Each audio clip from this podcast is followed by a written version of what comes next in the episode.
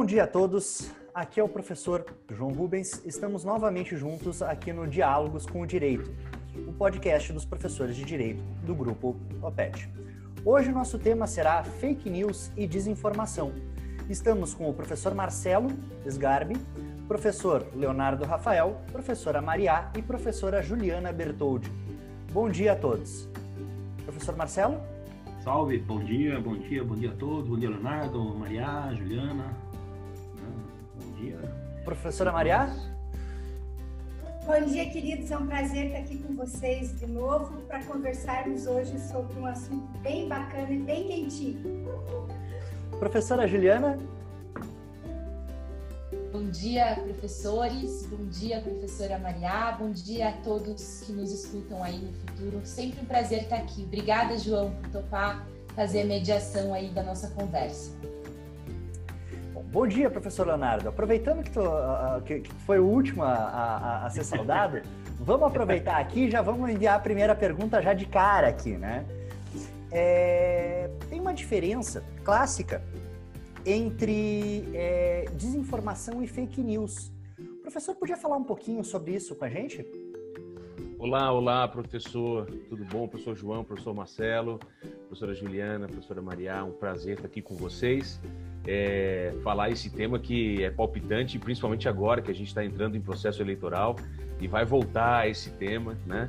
É, aí a, a, a luz, né? Aliás, não saiu, né? Por conta de CPI, inquérito de fake news, né? ou seja, o que a gente mais tem hoje é, é, é notícias sobre é, fake news. Professor João, é, quando a gente vai falar em fake news, né, é, é, o conceito dele, vamos supor assim, a tradução literal seria notícia falsa. Né? o que acontece? há um equívoco, segundo a doutrina, nessa na criação desse termo. Por quê? Porque do ponto de vista jornalístico, né, notícia falsa não mereceria esse, esse, esse, esse atributo de notícia, né? Por quê?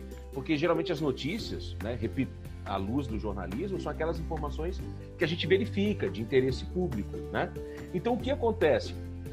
Ah, ah, o conceito correto que se trabalha, principalmente na Unesco, né, que é o, o organismo, a Organização das Nações Unidas para Educação, Ciência e Cultura, é, é, ele vai tratar esse conceito de informação falsa, tá? E aí o que acontece? Então, a gente trata fake news como desinformação falsa. E essa desinformação falsa, ela pode se dar de duas maneiras. A primeira seria a desinformação, quando eu tenho uma informação falsa produzida com o objetivo de manipular, né? ou seja, eu vou disseminar uma informação desonesta, e eu tenho uma informação errada, que é exatamente o que? Aquela informação falsa que é falsa também, mas ela não tem a má intenção. Foi um equívoco. Então, qual é o, critério de, diferenciação da informação falsa no sentido amplo, né? É, é, é, é abraçando essas duas, esses dois conceitos de desinformação e informação falsa, de desinformação e informação errada, desculpa. O dolo, né? Ou seja, na, na, na, na desinformação, essa, essa informação falsa ela é produzida, ela é organizada, é, mirando sempre um potencial disseminador público, né? É, e, e, utilizando de recursos que a gente está vendo, né? E hoje em dia muito mais com o reforço da tecnologia automatizada. Né? Então essa seria a principal diferença. Agora a gente tem que olhar também o seguinte: é, a gente hoje fala o termo fake news, né, como uma, um sentido amplo, onde então a informação falsa, né, onde a desinformação seria espécie. É, mas isso não é novidade, né, professor João, professor Marcelo. Se a gente olhar na história do Brasil, a gente teve dois momentos históricos muito interessantes que envolveram fake news. Por exemplo, lá na proclamação da República em 1889, eu trouxe assim até algumas leituras para vocês. Tem um historiador, Antônio Barbosa, em que ele diz o seguinte: é, vocês sabem, a proclamação da República foi algo muito passivo, né? A população não se manifestou para querer vir à República, né? Foi uma, foi uma intervenção de militares, né? Querendo proclamar a República. E elite, não houve né? Elite. E não é. houve uma, uma, uma, uma expressão popular em relação a isso. Então, o que, que aconteceu?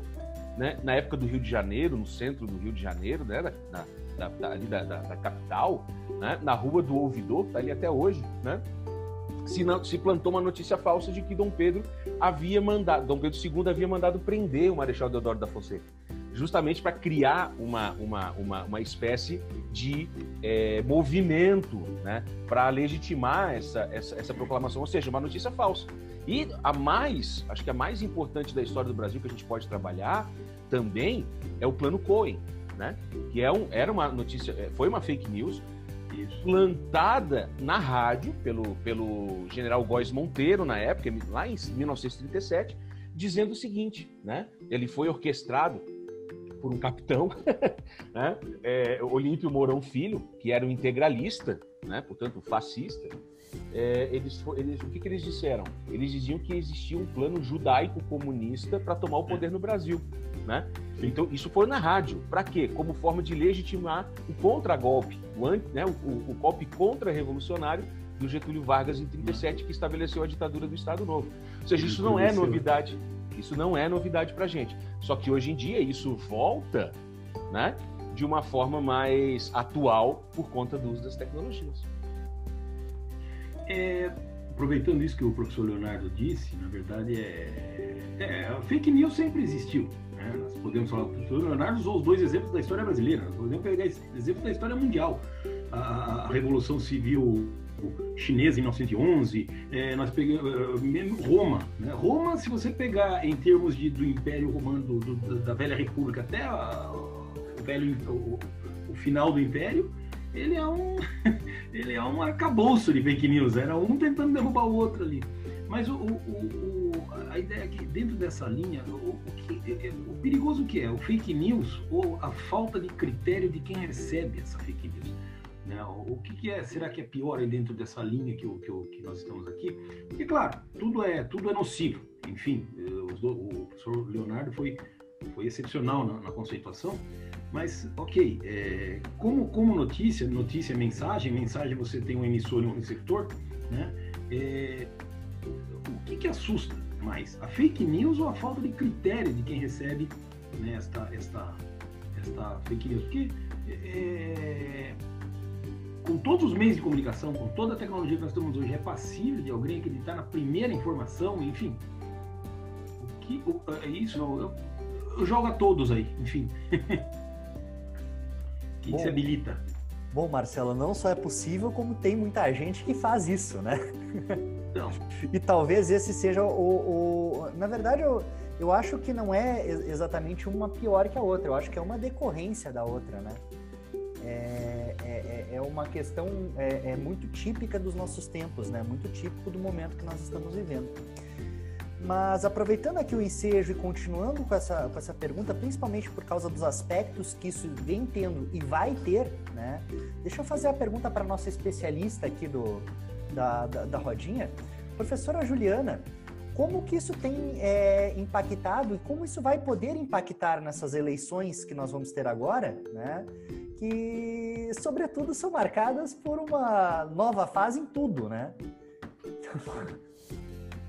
Olha, João, essa é a pergunta de um milhão de dólares, né? É, nós não sabemos como nada vai impactar essas eleições, porque essas eleições elas são absolutamente incompreensíveis do começo ao fim. Né? São as primeiras, é, são as, acho que é a segunda eleição municipal que nós podemos usar em funcionamento é, nas redes sociais.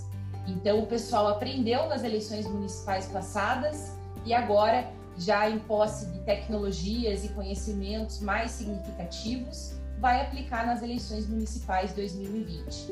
Nós temos a questão da pandemia, que tirou ainda mais as eleições da rua e levou para o ambiente da internet.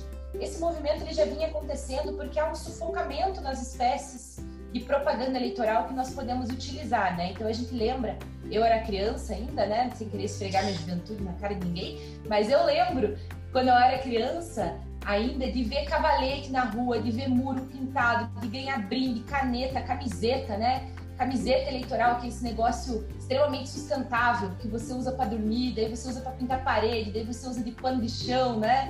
É um negócio assim impressionante a, a capacidade de transformação da camiseta do candidato.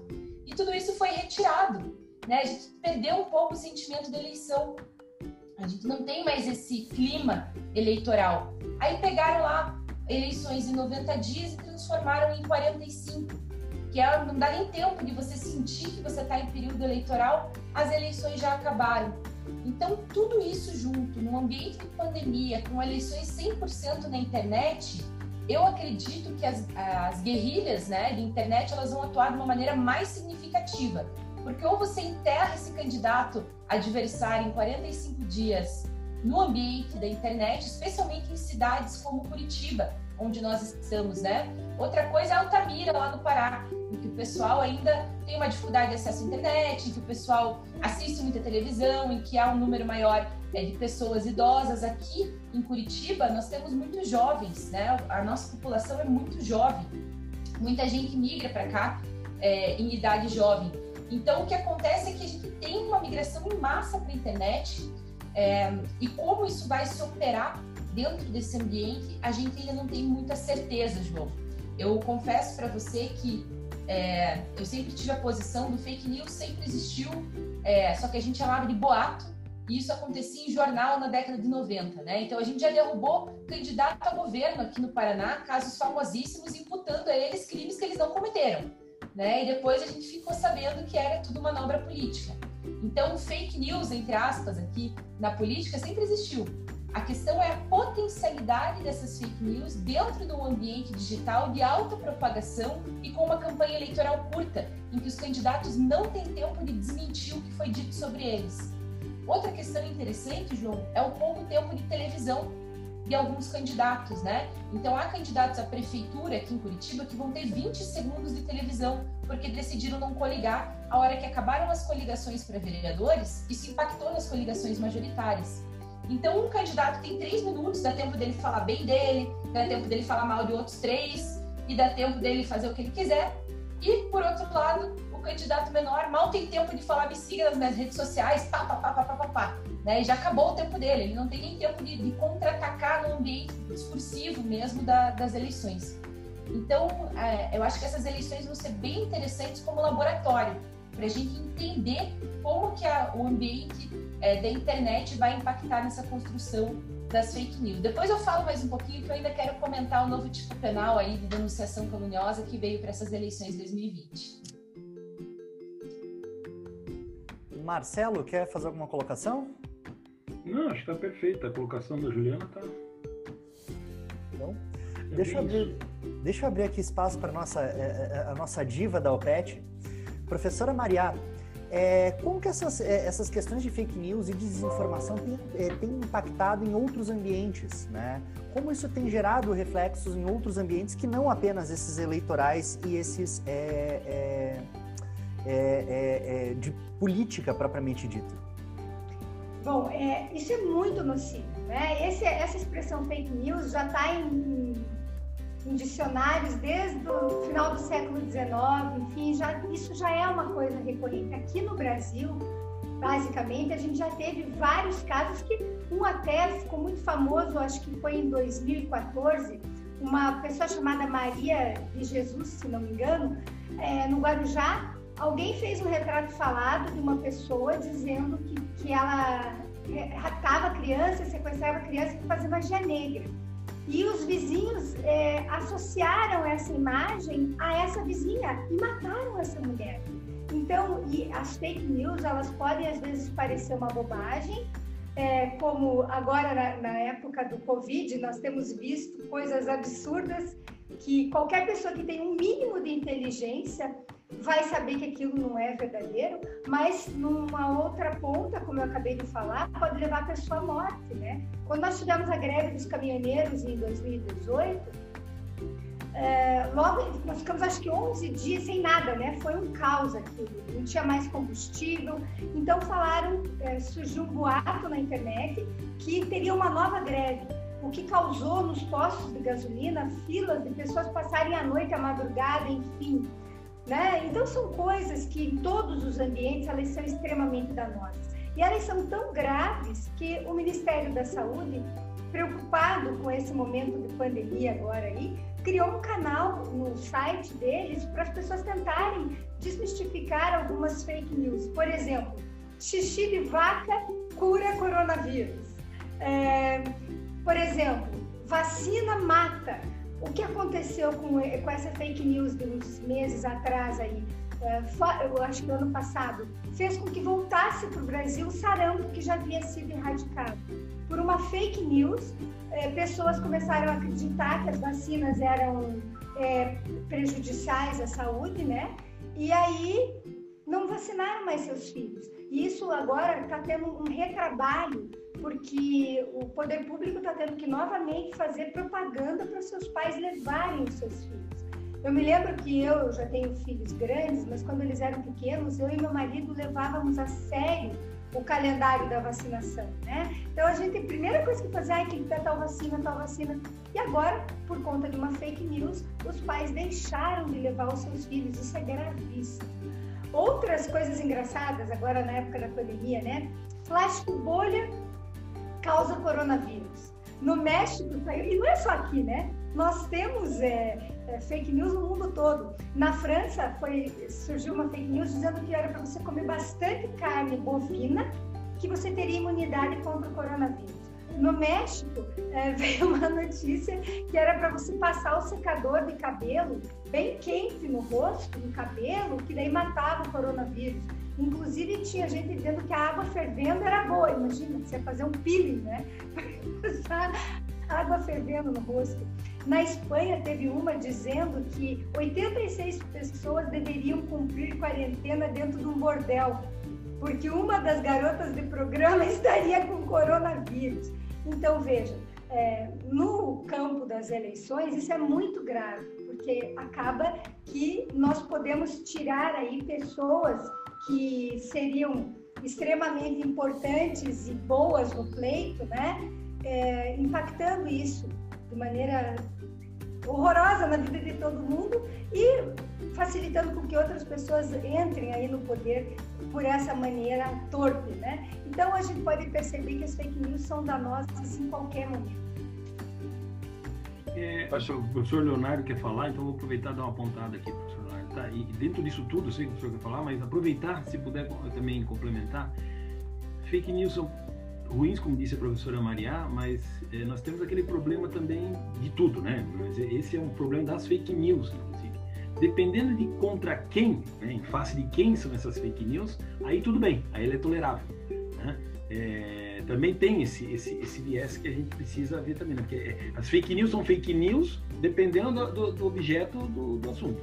Ah, contra esse é um fake news. Ah, não, mas contra esse aqui, não, o cara é ruim mesmo, né? né tá, é bom, né? É, é, até bom que, que, que, ele seja, né? Enfim. É, eu acho, eu acho que a gente tem, a, acho que a manifestação da professora Juliana, da professora Maria, e até o teu questionamento, professor Marcelo, elas são importantíssimas porque, é, como a gente fala, a fake news ela sempre existiu. A grande situação hoje é que nós temos uma potencialização, até a professora Juliana antecipou, por conta das redes sociais. Por quê? Porque antes, essas notícias falsas ou essas desinformações, vamos dizer assim, né, é, elas vinham de. Ela tinha uma quase que uma atuação unilateral. Então ela vinha de uma atitude medida, uma, uma informação mentirosa para caluniar e aí por diante. Hoje nas redes sociais, essa informação e nas redes sociais, nas mensagens privadas, essa desinformação ela é generalizada. Então eu posso criar uma fake news e lançar à rede sem maior tipo de controle. Esse é, esse é um grande problema que hoje é, é, potencializa a fake news. Nós não temos o controle em relação a isso. E não sei se é bom ou, ou é ruim. Agora, o fato é, se eu tenho uma desinformação organizada para difamar, essa é, é, a história, essa, esse é o conceito de, de fake news, né? ou de, de desinformação, na verdade. É, é, o resto é, é, é, é boato, é, né, do, olhando isso do ponto de vista conceitual. A grande situação que a gente tem que olhar é, é que hoje, aí vamos olhar a realidade brasileira, por exemplo. Né? Dá um, por exemplo, dá um, nós, temos um, nós tivemos um escândalo que foi muito paradigmático em relação a isso, que foi o escândalo da Cambridge Analytica. Né? Que interferiu diretamente, aquela coleta, a venda de dados pelo Facebook para Cambridge Analytica, aquela empresa, que interferiu diretamente no Brexit, na eleição americana e dizem que, nos, que na eleição brasileira de 2018. Né? Ou seja, por quê? Você tinha agências de marketing político que usavam dados que extraíam da rede. E isso é uma política, isso é uma, uma estratégia de desinformação. Né? Aí, claro, independentemente de quem seja o, receptor, ou de quem seja o, o acusado, ou caluniado, ou injuriado, essa, é, é, é, esse movimento é considerado, né, é, essa desinformação profissional.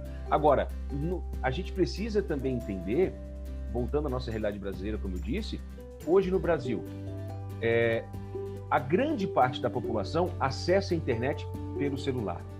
E se a gente olhar hoje o acesso à internet, isso, isso, isso, isso a gente tem que verificar. Hoje, o acesso à internet pelo celular, você tem planos, por exemplo, onde o Facebook, onde o Instagram, eles, eles, eles subsidiam esses acessos. De que maneira? Você tem o teu celular, mas o, o teu pacote de dados não cobra o teu acesso ao Facebook. Então, o que acontece? Hoje, grande parte das pessoas tem as suas informações ou acessa informações apenas por redes sociais. Né?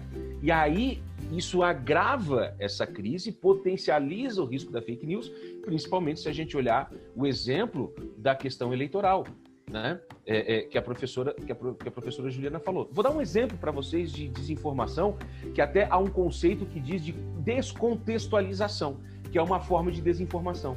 Quem não lembra lá em janeiro, quando, quando o doutor Drauzio Varela, não existia caso no Brasil, isso estava na Europa, o doutor Drauzio Varela fez uma declaração, gente, não se preocupem, isso é só uma gripe, né? num conceito de tentar acalmar a população.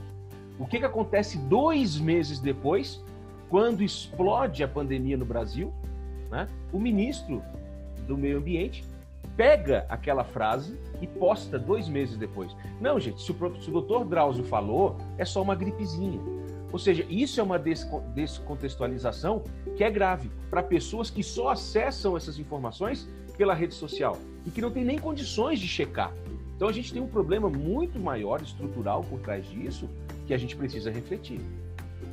É, bom, é, dentro disso, o, o, professor Leonardo mencionou uma coisa eu gostaria de provocar a professora Juliana. Né? A professora Juliana está sendo cutucada hoje. É, mas é, o professor Leonardo mencionou uma coisa muito importante aqui disso, e a gente ia acabar entrando nesse tema, né, que diz respeito ao controle. É, e é isso que me assusta. A gente estava conversando aqui antes. Ok, é ruim, pernicioso, mas controlar, será que o, o, o remédio, né, porque o que se pretende hoje, os, os projetos de lei que se tem para fake news, ou o que está sendo feito lá no Supremo, né, em, em inquérito, enfim, é, será que o, o, o, remédio não vai ser pior que, o, que, o, que a doença? Será que não é venenoso? É, quando se fala em controlar a informação, eu tenho um pavor muito grande. É censura. Né? Nós já vivemos sob censura e não é aqui o regime 60, porque todo mundo fala, ah, não, não, não, não. Desde 1500, esse país nunca sofreu, nunca viu uma democracia. É, o professor Leonardo levantou o regime de Getúlio Vargas, foi um dos regimes mais ditatoriais que nós tivemos, um dos regimes mais violentos que nós tivemos enfim. É, será que, professora Juliana, o, o, remédio que se apresenta aí também é. que é pernicioso, é pernicioso, fake news, óbvio, ponto. Né?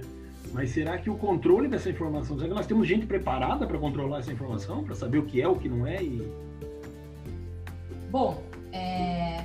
deixa eu pensar como que eu vou organizar aqui, porque eu acho essa pergunta bem complexa, na verdade. Yeah. É. Antes de tudo, é... ditadura militar foi ditadura, tá? Isso eu sempre falo. Não, eu brigo, eu brigo não, né? Eu antagonizo aqui quando surge qualquer dúvida com relação a isso, porque para mim não tem nenhuma discussão.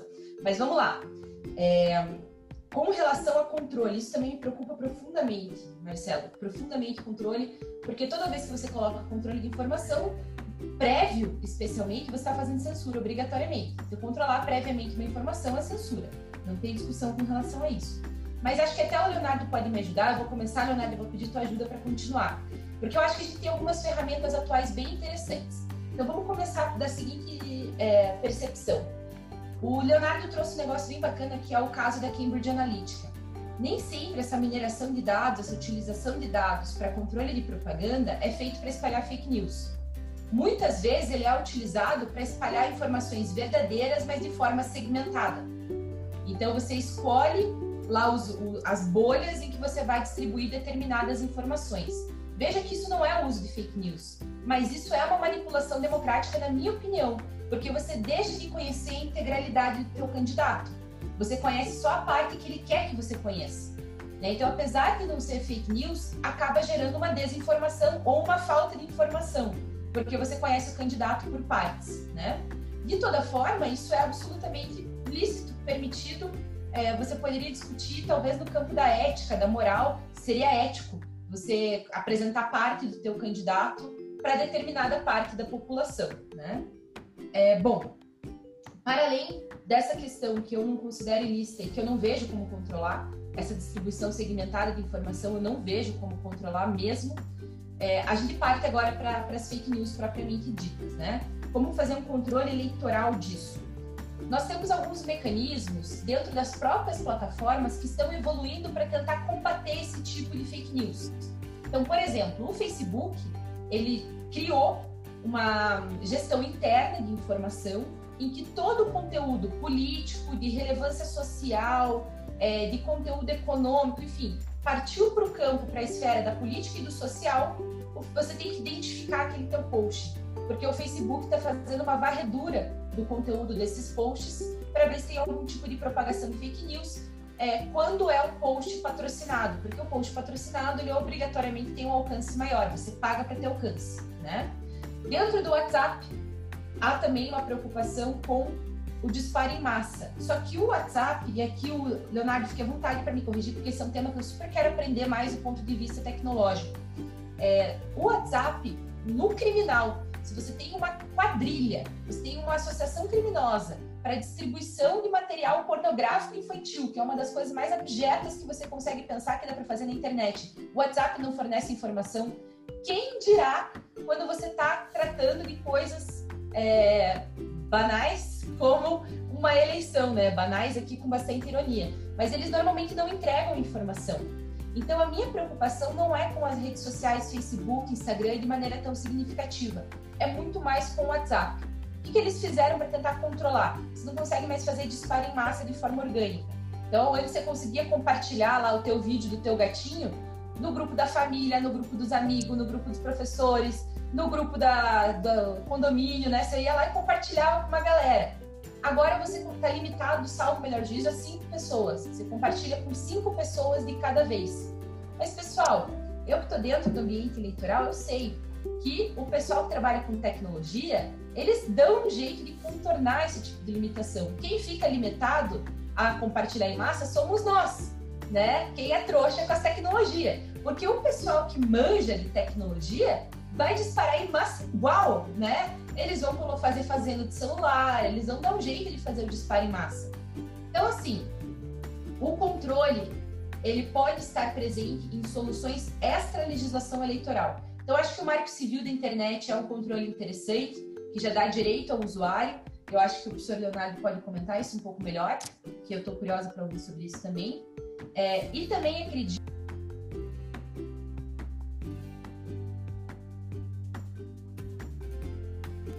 Perdão, gente, é o meu gato que pisa bem no botão que ele não pode quando ele passa na minha frente. É... Afinal de contas, gatos, né? É a pandemia, né? Não, e o gato não tá nem aí, né, João? Você sabe, ele quer o caos mesmo. Então ele vem e aperta o botão do mute. Ele não tem nenhum outro botão para apertar, ele vai apertar o mute. É, então, para além do marco civil da internet, como eu estava falando, tem a questão da LGPD, que vem, que tem previsão expressa na resolução 23.610 do TSE, do TSE para ser aplicada nessas eleições e que entrou em vigor agora na sexta-feira. Então, os candidatos estão todos em polvorosa, porque para mandar conteúdo eleitoral você precisa de uma autorização. E tá todo mundo com medo, Leonardo, de mandar a primeira mensagem do tipo: Oi, eu sou a candidata Juliana Bertoldi. Você, fulano de tal, gostaria de receber propaganda eleitoral minha? Eles têm medo de mandar, de fazer o primeiro contato. Então a gente já tem, Marcelo, na minha visão, esse controle gerando um pouco de é, piora na qualidade democrática, porque quando o candidato tem medo de fazer o primeiro contato, o eleitor deixa de conhecer os candidatos que estão disponíveis. Né? Potencialmente ele só vai conhecer aquele cara que não está nem aí, que é o que vai mandar mesmo, sempre mandou, que é o que faz camiseta, o que cola adesivo em tudo, o que faz carreata no dia da, da convenção, né? Aquele cara que está metendo louco mesmo, que não está nem aí. Então, esse controle é muito delicado e muito difícil de ser feito.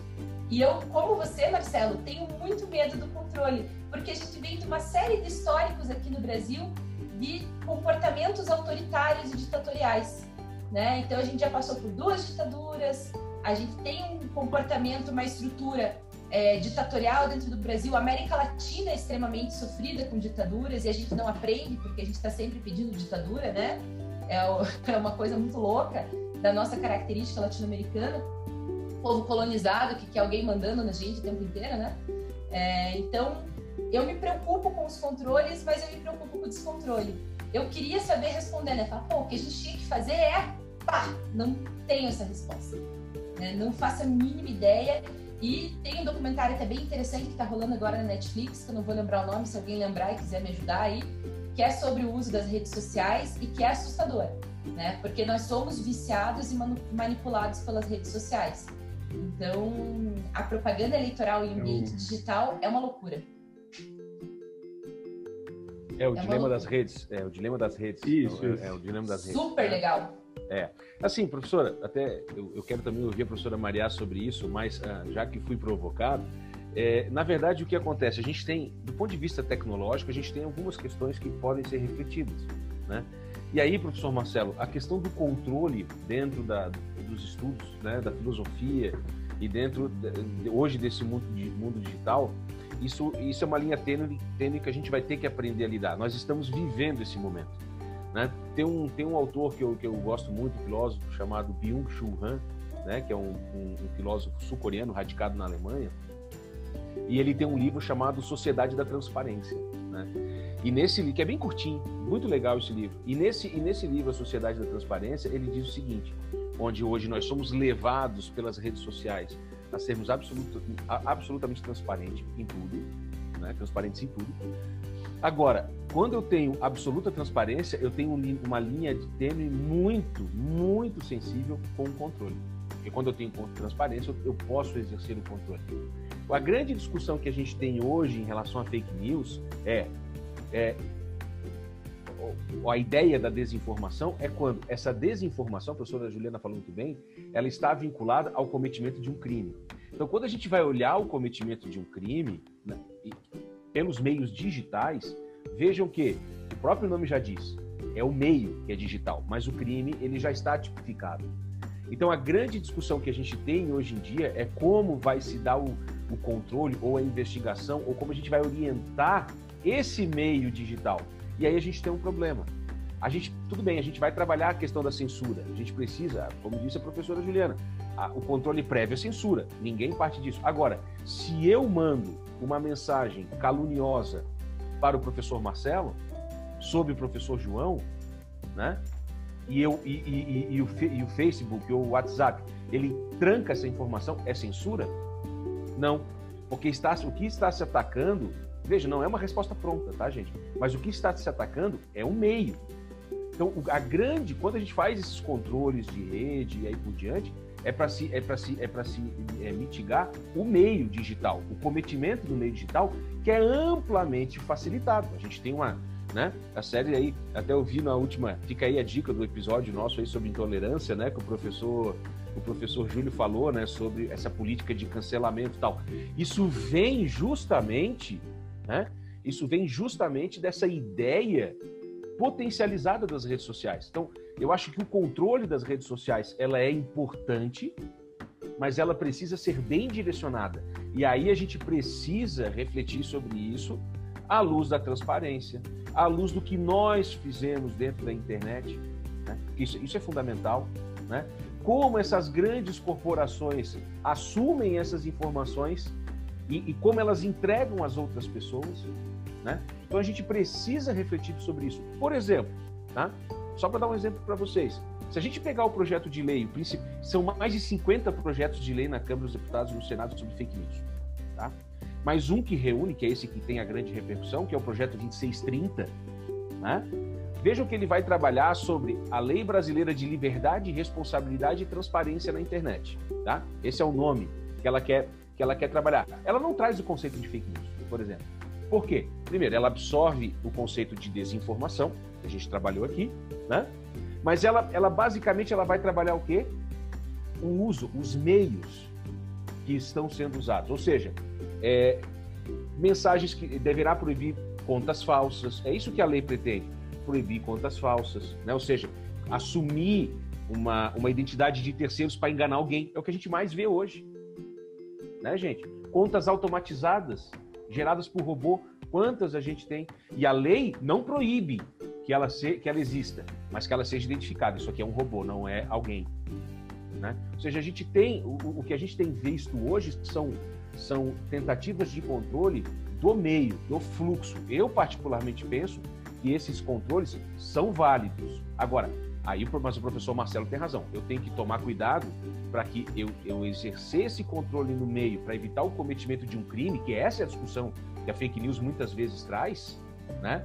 Sob esse pretexto, eu controlar absolutamente tudo na rede, o que não pode.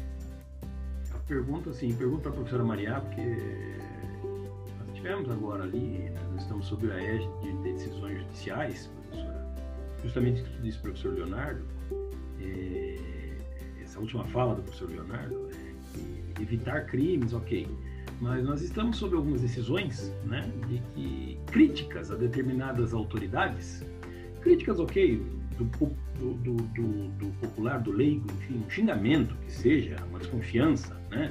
um protesto, né? estão sendo colocados sob o guarda-chuva de fake news, sob o guarda-chuva de ataque ao sistema democrático nacional. Esse é meu medo. Será que isso também né, é esse o perigo que vivemos hoje? Nem, nem falar mal poderemos mais? Nem protestar poderemos, professor?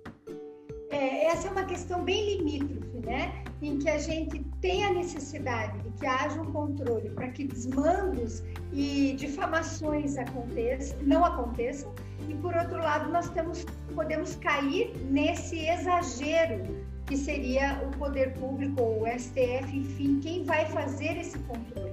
Como você disse, não dá mais nem para manifestar a nossa opinião se a gente gosta desse candidato ou não gosta daquele candidato, isso não pode ser considerado fake news, né? Isso é uma manifestação da tua opinião pessoal.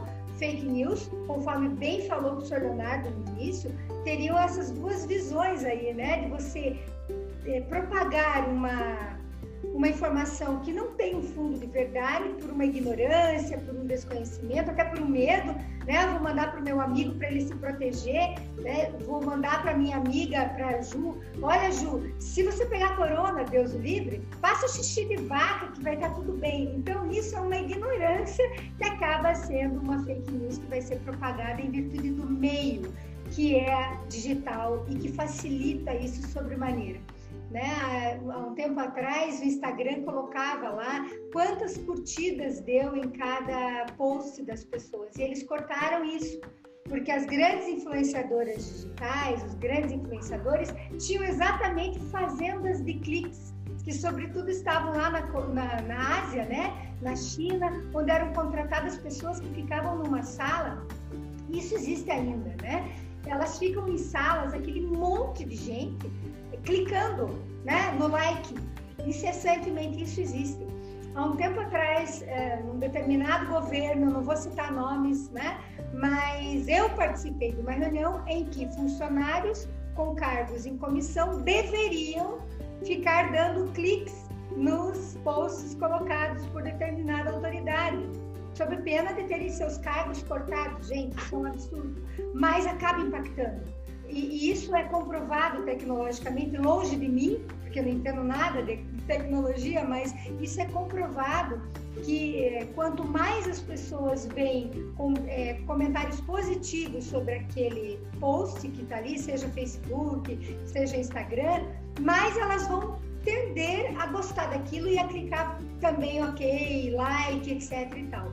Então, como o Marcelo falou bem no comecinho, eu acredito que é, o que nós precisamos preparar melhor são os receptores.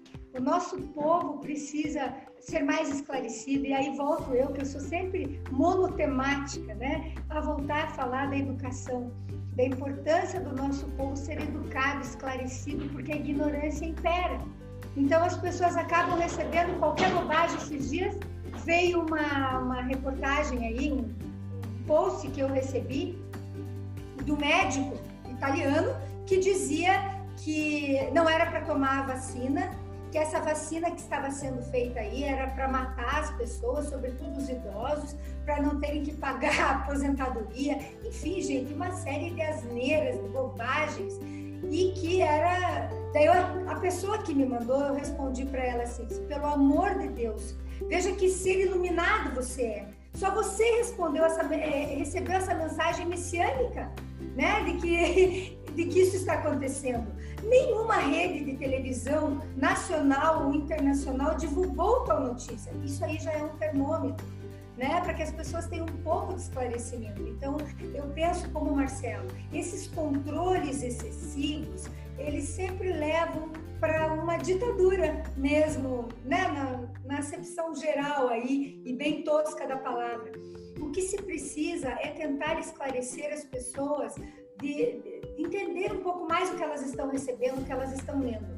É, eu vi uma reportagem que eu não sei se foi, acho que foi o TSE que colocou de um influenciador aí falando sobre fake news, como que é para as pessoas verificarem isso. E hoje nós temos, né, vários sites aí que permitem as pessoas é, é, checarem, né, o que está acontecendo. São os fact-checking, né? Tem o truco, enfim, tem agência lupa, são vários aí que você pode submeter essa notícia e antes de, de passar. Então, eu volto a dizer, eu acredito que o que a gente precisa mesmo é melhorar a educação, a cultura das pessoas, é fazer com que esses meios da internet, Facebook, Instagram, propaguem esse tipo de educação. Eles poderiam fazer isso, já que, como o professor Leonardo falou, as pessoas estão com o celular na mão e existem pacotes que as pessoas pagam lá, sei lá, 10 anos por mês e tem Facebook e Instagram gratuito WhatsApp, um mês inteiro. Então, pensa. É, eu conheço pessoas aqui perto do meu prédio, que é a zeladora do prédio vizinho, que ela varre duas folhas e fica no celular mais 10 minutos. então, esse é o. E isso em todas as, todos os lugares, né? Mas é que ela me chama atenção porque eu sempre vejo isso.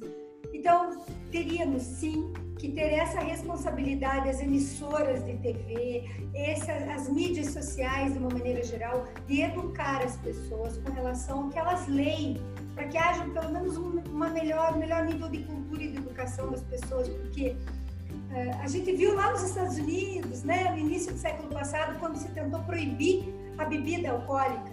O que, que aconteceu, né? É, a gente já sabe a história. Então, tudo que você proíbe e começa a cortar e a podar, tende a ter, como disse a Ju, muito bem dito, aqueles caras que manjam da tecnologia vão burlar isso e vão continuar passando as fake news. Então, a gente precisa preparar o receptor, penso eu. Professora Maria, eu, primeiro, eu acho que é, a preparação do receptor, como tudo, né? Eu acho que, eu, acho que a, eu penso e concordo com a professora que a educação ela vai resolver boa parte dos problemas do Brasil é, e do mundo, não apenas a fake news, né? Ou seja, acho que é, é só um, é só um exemplo. Mas, ao mesmo tempo, professora, eu acho que a gente teria um papel muito importante, aí é uma, é uma opinião mesmo, tá? Nós teríamos um papel muito, muito importante se nós buscássemos regular as redes. Justamente por isso. Porque quando a professora fala do fast track, da lupa, do fato fake, né? É, essas iniciativas, elas são iniciativas da rede que existem, que tentam, mas elas não são disseminadas e sequer pelas próprias redes. E essas pessoas não acessam. Ela não sai do Facebook para ir lá no navegador do Google ou para ver aquela informação. Isso é muito dificultoso. E, e esse é um outro grande problema. Por quê? E aí a mídia tradicional tem culpa. Porque se você hoje quer acessar um jornal ou uma notícia de um site respeitável, você tem que pagar. Ou seja, será que essas empresas, será que essas, esses meios de comunicação não poderiam ter dentro? Ah, você pode acessar só três notícias por mês. Poxa, será que ela não poderia ter um acesso à população das notícias, vinculando as redes sociais de uma maneira responsável? Porque eu prefiro acreditar nos meios. Por exemplo, eu recebo uma, uma notícia. Primeira coisa que eu olho, qual é o site que fez isso? Ah, é de um, é de um site jornalístico? Perfeito. Eu posso ter, por exemplo, duas correntes. Eu posso ir lá olhar pelo Intercept, que tem uma visão mais de esquerda, ou do antagonista, mas quem escreve são jornalistas. Então eu tenho condições de responsabilidade. Não que eles não possam influenciar ou botar sua ideologia por trás da notícia, mas isso é normal, isso sempre existiu. Linhas editoriais, isso sempre existiu. Né? Ou seja, eu tenho uma linha editorial mais à esquerda ou mais à direita, ou uma posição mais conservadora. Isso sempre existiu. Agora, a questão, e, e, e é, é aí que a gente tem que conviver mesmo, né? ler essas linhas. Mas Até que ponto a mídia tradicional tem culpa nisso? De não permitir as pessoas acessar a, a notícia correta? Não, ela quer vender a notícia dela. Né? Ou seja, claro, faz parte do mercado, ela tem que vender, mas até que ponto a gente tem esse caminho? Por exemplo, as redes, as redes sociais hoje, né? Você tem hoje um Facebook que tem uma força, né, gente, maior do que Estado. Né? Ela não tem fronteira, né? Ela controla, ela controla a informação. Ela tem essa, se não controla, ela tem a capacidade. Não é à toa que o Mark Zuckerberg, no escândalo da Cambridge Analytica, teve que se explicar no Senado americano. Na Inglaterra, inclusive. E na Inglaterra, é. Então, assim, é claro que a gente, é, é, a gente precisa buscar a educação, mas eu penso que nós devemos, o, o Estado como um todo, e os Estados, precisam olhar com atenção para a discussão das redes sociais e olhar para atenção com essa difusão de notícias. Por quê? Porque elas são hoje executadas por grandes grupos multinacionais né? e poderosíssimos. Né? É aquilo que eu, é aquilo que eu sempre brinco com os meus, com os meus alunos, né? Ah, por, por exemplo, a gente sempre diz da, da, da China, né? Nós vivemos, eu sempre digo isso para os meus alunos, meus amores estão, estão me ouvindo.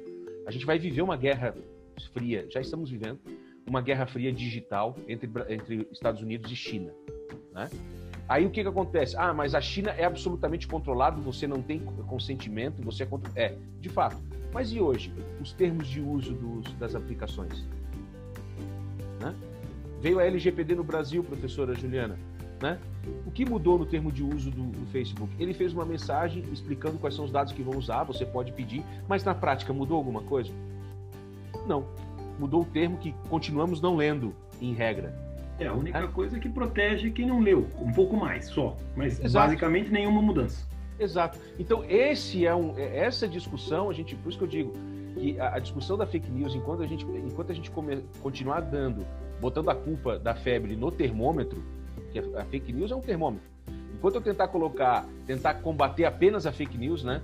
Eu, eu, eu, não vou, eu não vou conseguir resolver esse problema. Eu preciso trazer essas empresas e o Brasil tem, é isso que eu lamento sempre, sabe, professor Marcelo e professoras, é, é, é, professor João, é, isso que eu lamento muito. Nós temos uma legislação, uma das mais modernas do mundo, que a professora Juliana citou, que é o Marco Civil da Internet. O exercício da cidadania pelo meio digital, preservação da privacidade, preservação da dignidade da pessoa humana no meio de, nas redes, né? O próprio é, Tim Berners-Lee, né, que foi o criador da, da World Wide Web e que hoje tem o Contract for the Web, que é um movimento global envolvendo governos, empresa, para salvar a internet, ele diz o Brasil um exemplo do ponto de vista legal, legislativo, que a gente não executa isso? Por quê? Porque certamente existem interesses muito maiores. E, e, e, provavelmente essas redes sociais querem mesmo que a gente só fique discutindo fake news. Porque a fake news é só a consequência. Enquanto a gente não enfrentar a causa, que é esse exercício do poder dessas grandes corporações, dessas redes, sobre o nosso dia, sobre o nosso dia a dia, que é o que acontece hoje, a gente vai ficar aqui discutindo fake news por várias eleições, professora Juliana. Eu, eu gostaria só de dar um palpite agora, quebrando minha, minha minha posição de cutucador aqui, mas assim, o que a gente tem que levar em consideração é uma questão de estruturação jurídica dessas, dessas entidades, tá? É, uma coisa a gente tem que deixar bem claro aqui, a nosso, o Brasil, enquanto usuário de informação, tá? enquanto, o que é telecomunicação no Brasil? É uma permissão estatal. Esse é o grande problema, já começa por aí, né? Canais de televisão e rádio são permissões estatais. É, você teve uma grande cadeia de televisão aqui sob ameaça de perder a licença. Isso já é um absurdo. Então, o que eu quero só ponderar dentro do que o professor Leonardo disse é que a nossa liberdade de expressão, vamos ser, ela é infantil. Ela é prevista na Constituição, mas nós somos infantis, nós somos é, primitivos na liberdade de expressão. E nós somos hipócritas na liberdade de expressão. Porque o que nos agrada é liberdade de expressão. O que não nos agrada é aí o judiciário, a, a, né, aos amigos tudo, aos inimigos a lei. Né? Já dizem, já diz, já diz o ditado. E o grande problema é o seguinte: eu concordo com o professor Leonardo, realmente, Facebook, Instagram, uh, Twitter são corporações. Não eram, nasceram do nada e se tornaram corporações, mas sob o julgo de uma, de uma legislação norte-americana, em que a liberdade de expressão lá é clara. As grandes cadeias de televisão, os grandes jornais, todos têm uma linha editorial clara e é permitido. A Fox News é conservadora e ela se diz conservadora, ela se declara conservadora. Né? A CNN tem uma posição e ela se declara nessa posição. Aqui no Brasil é proibido ou é vedado. Esse é o grande problema. Né? o SBT não pode dizer o que pensa, a Bandeirantes, a Bandeirantes, a Band, a Band é a única emissora que tem uma linha editorial, ou que pelo menos se diz, em volta e meia, dizendo que pensa que essa é uma linha editorial. Mas ainda assim a gente vê que é muito temerosa, porque ela tem pavor, por quê? Será punida. Se ela dizer, se ela disser que é conservadora, que defende isso, isso, isso, ela será, eh, senhores, ela será ah, alvo de milhares de processos. Né? Então, isso é que eu quero dizer. Antes de mais nada, a gente tem que ponderar tudo isso que nós estamos dizendo é dentro da análise da, é, da, da, da, da, da natureza jurídica, do que nós consideramos liberdade de expressão no Brasil. Nós não temos liberdade de expressão. Porque o politicamente correto, o policiamento é muito forte, é uma perdição estatal. E aí, aonde escapam os Facebooks e as redes sociais? Porque elas saem da comunicação tradicional. Quando nós temos uma Globo, um SBT, uma Folha de São Paulo, um Estado de São Paulo, são meios de comunicação de produção de conteúdo e são responsabilizados por isso. Por isso que uma responsabilidade maior. Eu estou produzindo, estou dizendo isso. Agora, o Facebook não é um meio de produção, é uma plataforma. O conceito é outro.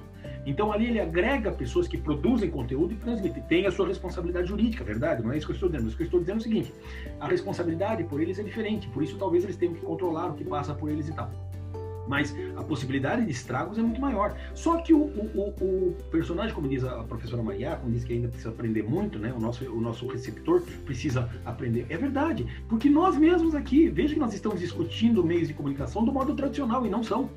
Não, não é mais, desde o aparecimento da internet. É isso que a gente precisa tomar cuidado. A internet abriu as fronteiras do transnacionalismo, do, do, do isso tudo. Você hoje monta um blog e vira um emissor. Então, o, o, o risco é esse. É, é, eu acho que é aí que a gente tem que discutir, e isso nós não estamos discutindo.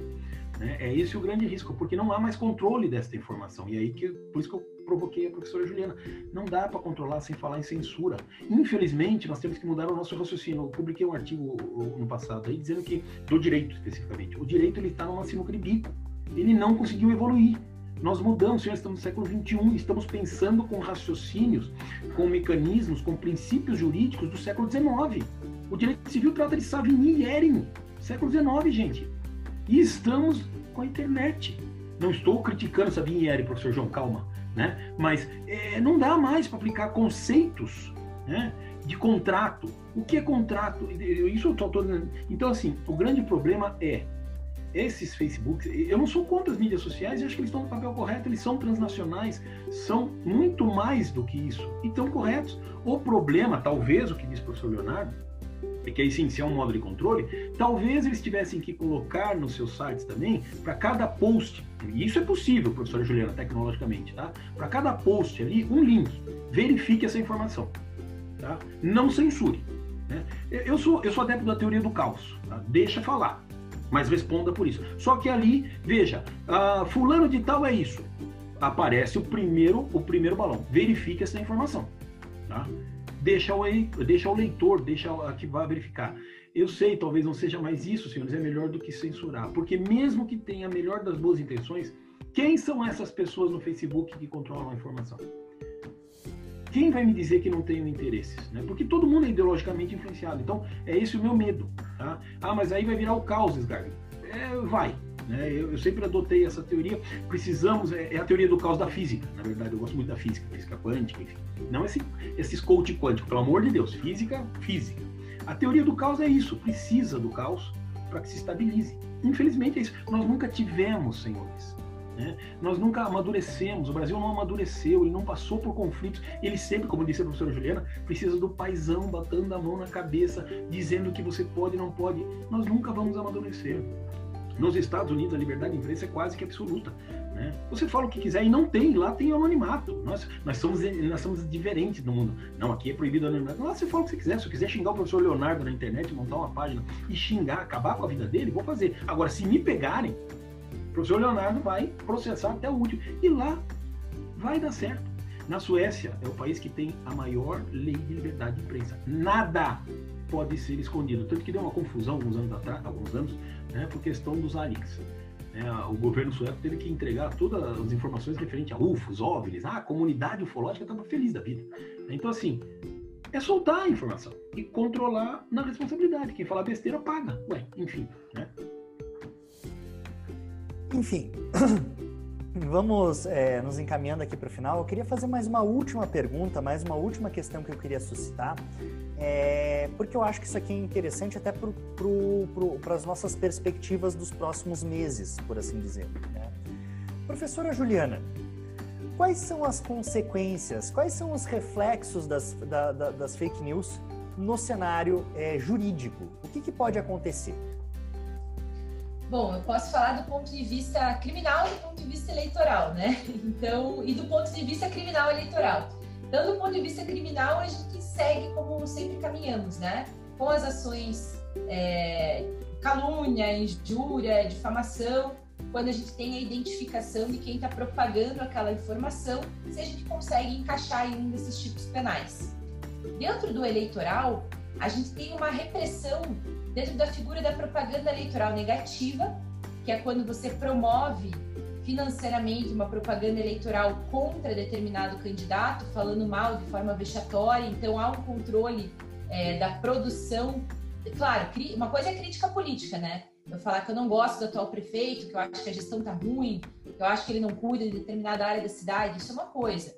Outra coisa é você falar que o cara é burro, falar que ele não sabe o que ele está fazendo, que ele é um incompetente, que ele é um imbecil, né? Então existem essas limitações de crítica à gestão, tudo bem. Crítica à pessoa do prefeito, a pessoa do concorrente, não pode ser feita dentro do âmbito eleitoral. Você não pode sair é, promovendo. Por que, que tem essa preocupação no eleitoral, né? Para que você mantenha é, a propaganda eleitoral no âmbito das propostas, não no âmbito da crítica. Então, o que, que você tem para fazer por nós, não o que, que o outro está fazendo de errado. E desse clash né, entre o direito penal e o direito eleitoral, surgiu em 2019 a figura da denunciação caluniosa. Denunciação caluniosa eleitoral, né, que é uma figura que sofreu muitas críticas, porque já existia o tipo penal da denunciação caluniosa, não faz sentido você enfiar mais uma denunciação caluniosa com fins eleitorais. Então, quando você cria um tipo, um, um tipo penal que tem um fim específico, que exige um dolo específico, você está criando um óbice, você está tornando ele de mais difícil aplicabilidade. Se você já tinha um tipo penal amplo, para que criar um tipo penal com dolo específico, em que você tem que comprovar o intento do sujeito ao realizar aquela denunciação caluniosa? E ele vem construído, João, de uma maneira bem interessante, porque o caput fala efetivamente de denunciação caluniosa que é dar causa à instauração de investigação policial, processo judicial, investigação administrativa, inquérito civil, ação de improbidade, atribuindo alguém a prática de um crime ou ato infracional de que sabe inocente. Então, isso é a denunciação caluniosa, só que ele coloca com fins, com finalidade eleitoral ao final, né? Então, esse tipo penal já existia. E o parágrafo primeiro, ele vem tratar de algo absolutamente diverso do caput, que fala de denunciação caluniosa, é, ao tratar das fake news, ao falar que também que incidem nas mesmas penas aqueles que é, propagarem informações sobre é, players da, da eleição que sabem-se falsas. Então ele vem falar de propagação de informação num caput que fala de denunciação caluniosa. E agora há uma discussão dos penalistas se nós podemos entender que esse, cap, que esse parágrafo primeiro é um tipo penal independente de penalização de propagação de fake news, ou se ele está condicionado à denunciação caluniosa, que é o tipo penal do caput. Sinceramente, eu, não sei como isso vai ser interpretado durante as eleições, se vão denunciar as pessoas por propagação de fake news em virtude desse parágrafo primeiro é, da lei do artigo 2 da Lei 13.834 de 2019, que inseriu essa possibilidade de denunciação caluniosa. Então, é, minha compreensão momentânea é que as fake news continuam atípicas, se não configurarem nenhum outro delito que já estava previsto, calúnia, injúria e difamação. Né? Não sei também, João, se a criminalização ela resolve alguma coisa. Se a criminalização resolvesse alguma coisa, nós que temos uma legislação gigantesca, um dos países com o maior número de tipos penais no mundo, né? A gente criminaliza o, a moléstia de cetáceo, que é um negócio doido aqui na, na nossa dinâmica penal brasileira, né? E a gente continua com uma das maiores populações carcerárias do mundo eu acredito que a criminalização das fake news não vai resolver muita coisa, né? mas de toda sorte esse é o cenário como posto. Na minha visão, não tem mudança das eleições passadas para essas eleições. Os tipos penais que estão apostos agora na legislação não inovam com relação é, às ações que são punidas, né? E dentro do ambiente eleitoral nós temos uma arma que eu considero muito interessante dentro da dinâmica das fake news e muito democrática, Marcelo, porque ela vem a posteriori, que é o direito de resposta. Né? Então, se algum é, candidato, Exato. alguma pessoa se manifestou com informações falsas sobre você, candidato, dentro da esfera eleitoral você vai pedir o seu direito de resposta e vai se manifestar sobre aquela informação falsa que foi é, atribuída a você. Né? Então, o direito de resposta, para mim, é uma das soluções mais democráticas que existem dentro do nosso contexto aqui é, legislativo brasileiro. Contraditório e ampla defesa, sempre. É, e eu digo uma coisa até, eu não quero estender, mas acho que a gente tem que deixar uma coisa muito clara. A professora Juliana trouxe uma questão ali sobre a tipificação, né? Uma possível tipificação da, da fake news como um tipo penal. É, é aquilo que eu digo, a gente não precisa disso, né? Numa visão olhando aí do ponto de vista do direito eletrônico digital, a gente não precisa disso. Por quê? Repito, nós estamos falando em crimes cometidos por meios digitais. Então, uhum. eu já tenho o crime de ameaça, eu já tenho a denunciação caluniosa, eu já tenho o crime de calúnia, eu já tenho, por exemplo, no caso, e, e o inquérito das fake news lá do STF pode nos dar é, é, é, é uma grande discussão. A gente não está discutindo lá um crime de fake news. Lá a grande discussão, por exemplo, é o crime do risco à segurança nacional, que é um tipo que é, são tipificações penais que vêm de uma lei própria, que é a lei 7170. Então, o que a gente está discutindo aqui é o seguinte: eu tenho já os crimes tipificados e a professora falou muito bem. Tá, é, o que, eu, o que a gente tem que entender é, é quando eu uso os meios digitais para potencializar o cometimento desse crime. Então, a, a desinformação, por si só, eu, é, ele pode ser por um meio né? Um meio que pode talvez agravar uma pena no futuro, trazer algum tipo de, de agravamento, vamos supor, né? Eu não, não sou da, da esfera penal, a professora Juliana aí pode me corrigir, mas eu posso interpretar isso como um agravamento no futuro. Agora, a, a, tanto, como disse para vocês, tanto é verdade que a, a, a lei, o projeto de lei das fake news, não trouxe ou não traz até agora nenhum tipo de tipificação penal ou nenhuma proposta de alteração legislativa para criar essa tipificação, né? Então, o mais importante hoje aqui é nós entendermos que os, os, uh, os, uh, o que a gente pretende tutelar juridicamente já está posto.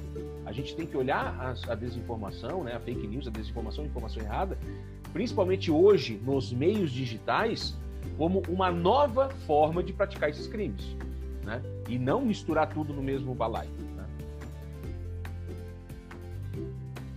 Bom, é, muito obrigado. É sempre um prazer imenso estar com vocês e poder discutir esses temas que são assim, né? É, é, o direito da, de ponta, né? É o direito na sua, na sua vertente mais clássica, né? Ou melhor, na sua vertente mais clássica não, né? na sua, na sua vertente mais atual, mais contemporânea. Mas enfim, né? O tempo urge, nós precisamos encerrar o nosso, nosso bate-papo aqui. Então vamos abrindo aqui para a palavra é, é, final de cada um. É, professora Juliana, tu tem alguma última palavra para gente? Professor João, acho que eu fui a que mais falou hoje, já falei demais. que eu tenho para dizer é: se informem, né? Busquem as fontes de onde vocês estão obtendo as suas informações, busquem fontes contrárias, tenham certeza do que vocês, que o que vocês estão lendo e aplicando tem alguma, algum fundo científico, especialmente, né? Então se informem, porque, como bem colocou a professora Maria, o melhor combate à desinformação é a informação de qualidade, né? Então, se informem, se cuidem, vão pela sombra e a gente se vê numa próxima oportunidade aí. Muito obrigada, queridos. Foi bem bacana. Professora Maria? Queridos, de novo, foi uma alegria estar aqui com vocês. Vocês são demais, eu aprendo demais, eu fico assim emocionada de ver que trabalho com pessoas tão qualificadas e que eu aprendo tanto. É, que vocês tenham um final de semana maravilhoso. Obrigada por nos ouvirem aqui, que é sempre um prazer a gente estar aqui conversando. Um beijo grande. Professor Leonardo. Bom, depois dessas mensagens da professora Maria e da professora Juliana, eu só quero complementar aos nossos alunos, aos estudantes de direito, né? Vejam, não apenas, com, não apenas combatam a fake news. Nós, estudantes de direito, profissionais de direito, nós somos vetores importantes nessa, nessa lógica Né? Mas importante do que tudo, a gente tem que ter, nós, principalmente estudantes de direito, os profissionais do direito, precisamos refletir juridicamente também sobre as fake news. Né? Esse exercício que eu sempre faço com os meus alunos em sala de aula, todos nós fizemos. Né? Então lembrem-se, principalmente aos acadêmicos de direito, é, o futuro dessa discussão está na mão de vocês. Então olhem, professor, um beijo para todos os meus colegas queridos. É um prazer sempre estar com todos vocês aqui. Bom, é, nessas horas eu me lembro sempre dos sábios conselhos do Etebilu, né? Busquem conhecimento. É, Para encerrar de uma vez por todas aqui o, o nosso, nosso bate-papo, devolvo a palavra para o nosso coordenador, o professor Marcelo, para que faça a nossa última, última palavra. Não, só quero agradecer e, como disse o professor Leonardo, depois das palavras da professora Juliana, da professora Maria, e agora incluo o professor Leonardo nessa, né, não tenho o que dizer. Então, é bem isso mesmo. E agora o professor João. Então, antes de qualquer coisa, verifiquem a informação, seja ela qual for. Até de data de aniversário de alguém, que não tem vergonha maior que você entrar no grupo do WhatsApp, tá parabéns! E o povo tava dando parabéns porque o cara pegou um novo emprego. Né? Vai felicidades, volta e meia isso acontece. Então, verifiquem, até nas mais banais informações a gente comete deslizes. O que dirá nas coisas mais sérias? Uma coisa é você passar vergonha, a outra é você desestabilizar todo um sistema democrático porque você acha que, enfim. Então, Valeu, obrigado a todos. É isso. Verifiquem. Contraditório sempre. Muito obrigado a todos. Fiquem bem. Abraços. Tchau, tchau.